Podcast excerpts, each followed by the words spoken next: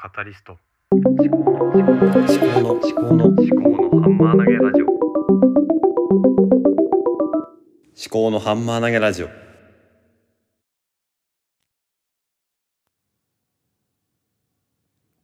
考のハンマー投げラジオパーソナリティの秋彦です。えこの番組は自分の頭で物事を噛み砕いて未来の自分に届けるというテーマでお送りしております。今日は令和6年2024年1月12日何曜日だ？木曜日ですね。ん？今日12日？違うな。11日かな？違う。あ、11日か。11日木曜日ですね。はい。えーまあ、お聞きの通りね、ちょっと今体調が悪くてですね、頭もぼやぼやして、もう非常に、なんだろうね。もう心も体も頭もね、全部ね、ぐっちゃぐちゃっていう感じなんですよね。で、もう、調子が悪いので、全くポッドキャストを撮る気にもなれず、えーやってきたわけなんですけども、まあ、とりあえず、一回やってみようかなということで、また昔みたいにね、5分、5分、5分だけね、話してみるっていうやり方を、ちょっとね、復活させてハードルを下げてやってみようかなと思います。でまあ本来はね本来というかもともと私が、えーやっていきたいのはお猿のジョージの、まあ、研究の方なんでそっちのポッドキャストが、復活できるようにこちらの思考のハンマー投げラジオでリハビリをしていくとでこのまあ、思考のハンマー投げラジオは、まあ、5分という中でやっていこうと思ってるんですけど、まあ、それも難しいような時とか、まあ、それのさらにリハビリとして、1分で抱負というポッドキャストをやったりもしています。で、昨日の夕方、えー、1分だけ、1分で抱負の方、喋ってみました。で、今日は、まあこんな感じなんでグダグダっと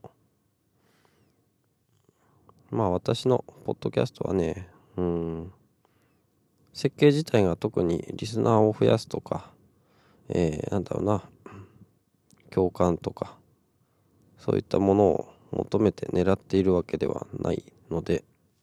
ちょっと王道のポッドキャスト制作と秘訣とかからは、まあ、大きく離れてはいるんですけれども。まあちょっとねぽつらぽつらとその時その瞬間頭の中に出てきたこととかを喋っておいて自分がまあどんな思考回路を持っているのかとか何を考えているのかとかそういうことをね記録しておこうかなと思ってます。でまあこの今撮っているタイミングっていうのはまあ8時5分ぐらいで朝の。車の中でポッドキャストとかを聞いてそれで到着してから撮り始めるわけなんですが今日はえオーディブルのポッドキャストのみんなのメンタルームを聞いてきたんですよね。で今回のテーマは声の大きい人の意見が結局通りやすいのかっていうような話でまあ本編の内容はねもちろん聞いていただければと思うんですけどもま声が大きいっていうのはある種の比喩表現でねちゃんとこうまあ意見を出して届けるっていう意味なんだと思うんですよね。大きいと小さいと全然ないっていうのとね。あとは大きすぎるとうるさくなってくると。いうようなこともあるなとか。そんなことを考えながらね。